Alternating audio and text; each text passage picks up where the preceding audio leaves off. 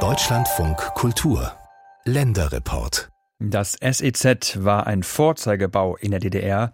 Darauf war man sehr stolz. Denn als es 1981 eröffnet wurde, war es das größte seiner Art weltweit. SEZ steht für Sport- und Erholungszentrum beziehungsweise stand. Seit über 20 Jahren gammelt das einzige Prestigeobjekt so vor sich hin und jetzt soll es weg und stattdessen Wohnungen her. Das ist für viele Menschen, die hier glückliche Stunden verbracht haben, eine bittere Nachricht. Das SEZ hatte in der DDR eine ähnliche Bedeutung wie der Palast der Republik, der ja ebenfalls abgerissen worden ist.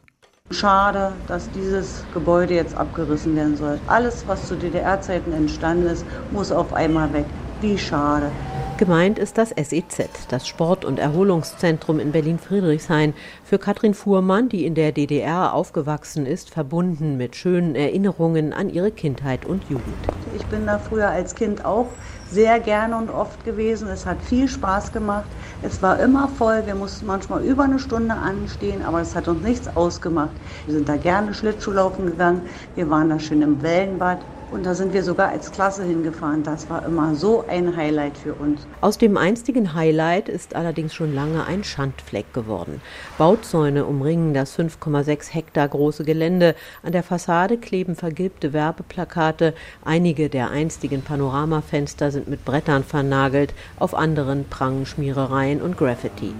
Statt wie früher Wellenbad, Freibad, Eis, Rollschuh und Bowlingbahn, Tennisplätze, Tischtennishalle und Restaurants soll es an diesem Standort künftig 500 Wohnungen und eine Schule geben.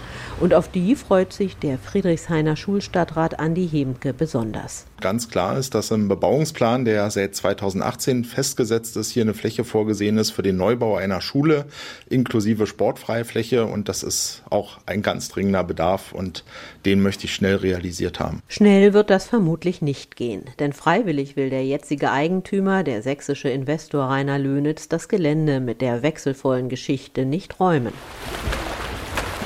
Im April 1981 war das SEZ in Anwesenheit des damaligen Staatsratsvorsitzenden Erich Honecker als Prestigeprojekt der DDR-Führung eröffnet worden, erinnert sich Reinhard Haar, einer der damaligen Schwimmmeister in einer Fernsehdokumentation des RBB. Es war eigentlich pompös, würde ich sagen, für, für unsere Verhältnisse. Und die ganze Aufmachung, die ganze Architektur war schon reizvoll. Die Hauptattraktion war das Schwimmbad mit dem Wellenbad. Die Welle war in der Stunde zweimal. Das wurde mit einer Glocke eingeläutet und dann war natürlich die ganze Schwimmhalle leer und alles war in dem Wellenbad. Es folgten rund zehn Jahre Freizeitspaß im SEZ, aber die haben gereicht, um bei vielen Menschen aus Ostberlin und der damaligen DDR im Gedächtnis zu bleiben. War total faszinierend. Wellenbad habe ich noch nie vorher gesehen gehabt. Denn eben diese noch diese Kunsteisbahn. Wunderbar. Werde ich mein Lebtag nie vergessen. Also mit den SZ, da verbinde ich wirklich meine Kindheit darin. Na, ich war Fülle eigentlich in der Schwimmhalle, war Fülle Bahn, oben mit meinen Kindern. Schade eigentlich drum.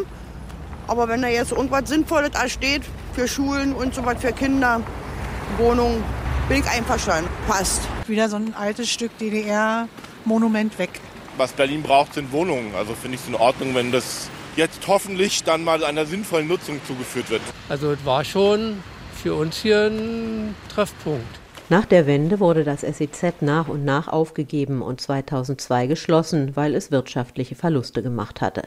Der Investor Rainer Löhnitz übernahm das zu diesem Zeitpunkt bereits heruntergekommene Gebäude mit Grundstück dann für einen symbolischen Euro vom Land Berlin. Ich habe das Objekt 2003 mit dem Ansatz übernommen, etwas äh, zu realisieren, was regulär unmöglich ist das Objekt ohne öffentliche Zuschüsse zu erhalten, so zu betreiben, dass es sein eigenes Geld erwirtschaftet und systematisch weiterzuentwickeln. Und daran bin ich vom ersten Tag an in unverständlicher Form gehindert worden. Sagt Rainer Löhnitz gegenüber dem Berliner Rundfunk. Das Land Berlin sieht das anders. Der Kaufvertrag habe den Investor verpflichtet, hier wieder ein Hallenbad zu eröffnen. Andernfalls sollte Berlin das Gelände zurückkaufen können. Das bestreitet Löhnitz. 2016 zog der Senat vors Landgericht und verlor. Der Investor habe seinen vertraglichen Verpflichtungen durchaus entsprochen, so die Richter. Berlin solle auf sein Wiederkaufsrecht verzichten. Offenbar ist der Vertrag aber nicht ganz eindeutig. Das Land zog erneut vor Gericht und bekam vom Kammergericht 2022 dann Recht. Löhnitz müsse das SEZ-Gelände zurückgeben, weil er seinen vertraglichen Verpflichtungen nicht nachgekommen sei. Löhnitz wandte sich an den Bundesgerichtshof. Der wies seine Beschwerde ab. Damit sei die Sache klar, schreibt die Berliner Finanzverwaltung. Zitat Der Rechtsstreit über die Rückübereignung des SEZ ist durch den Bundesgerichtshof endgültig zugunsten des Landes Berlin entschieden worden. Die Entscheidung ist auch für den ursprünglichen Käufer verbindlich und wird vollstreckt fragt sich nur wann, denn eine Räumungsklage des Landes Berlin hat das Kammergericht abgelehnt. Zurzeit bietet noch Eigentümer Rainer Löhnitz Gelände und Gebäude als Veranstaltungsort für Ausstellungen, Konferenzen, Filmdrehs und Firmen-Events an. Auch ein Techno-Club nutzt das SEZ. An weiteren Investitionen werde er aber immer noch vom Land Berlin gehindert. Seit Ende 18 mit einer unbefristeten Bausperre die quasi außer Notreparaturen überhaupt nichts erlaubt und ich über diese Art der Gesetzeslage gezwungen werden soll, das Objekt quasi dem Verfall preiszugeben. Nun soll alles abgerissen werden. 2018 hatte das Abgeordnetenhaus einen Bebauungsplan für das Gelände beschlossen. Ein Schwimmbad sieht dieser nicht vor. Allerdings Wohnungen, Schule und Freiflächen seien mit dem alten SEZ unvereinbar und keines der Gebäude stehe unter Denkmalschutz, so die Berliner Finanzverwaltung.